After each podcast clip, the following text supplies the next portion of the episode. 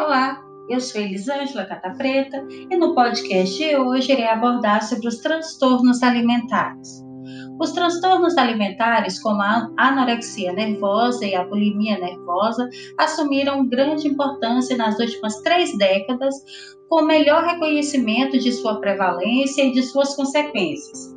Casos resistentes ao tratamento são frequentes. Cerca de 25% dos pacientes desenvolvem quadros crônicos com consequências orgânicas importantes e as taxas de mortalidade variam de 5 a 20%. Os transtornos alimentares afetam principalmente mulheres jovens, com prevalência média da relação homem-mulher de 1 para 10, chegando até 1 para 20. Porém, essa diferença entre os sexos vem diminuindo entre os indivíduos mais novos, com adolescentes homens correspondendo a 19 a 30% dos casos de anorexia. Também observamos uma diminuição na idade de manifestação do quadro, com o aumento da prevalência em crianças o número de hospitalizações pela anorexia nervosa em crianças menores de 12 anos aumentou muito nos Estados Unidos. Alguns subgrupos são mais vulneráveis, como mulheres que trabalham como bailarinas, atletas, modelos, apresentando risco maior de desenvolver quadros alimentares. São quadros que resultam em grande prejuízo social e emocional e acometem indivíduos jovens, gerando um impacto importante. Frequentemente são pessoas isoladas, com sequelas sociais e afetivas, que apresentam maior incidência de transtornos de humor e ansiedade em paralelo ao quadro nutricional e à variedade de complicações metabólicas. A ocorrência de depressão maior e de istimia é também frequente, com taxas de 50 a 75% de prevalência. Os quadros ansiosos são igualmente prevalentes na população com transtornos alimentares, com taxas em torno de 65% nas anoréxicas e de 36 a 58% nas bulímicas, com predomínio dos quadros de fobia social e transtorno obsessivo compulsivo.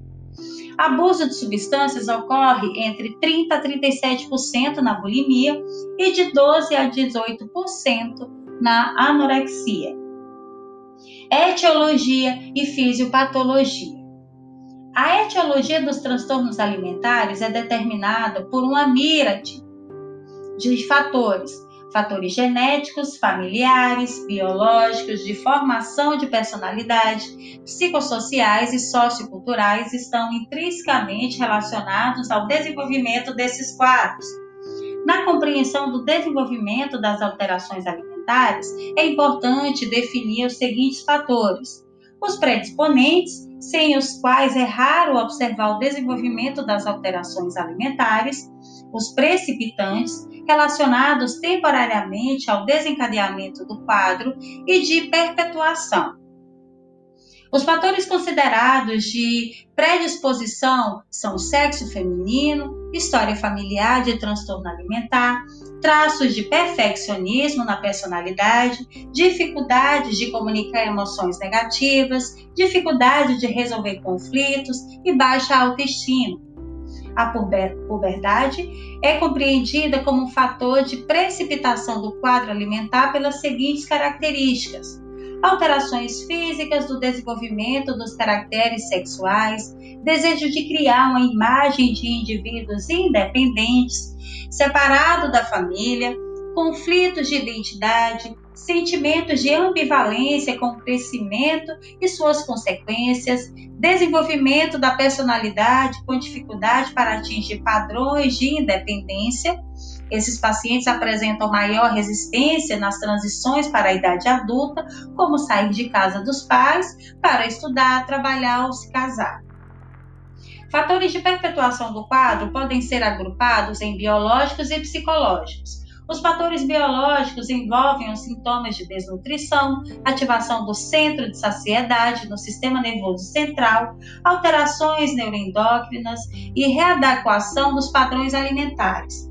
Um dos fatores relacionados à manutenção do quadro é o nível sérico de leptina, hormônio secretado pelo tecido adiposo e diminuído nos quadros de anorexia e bulimia.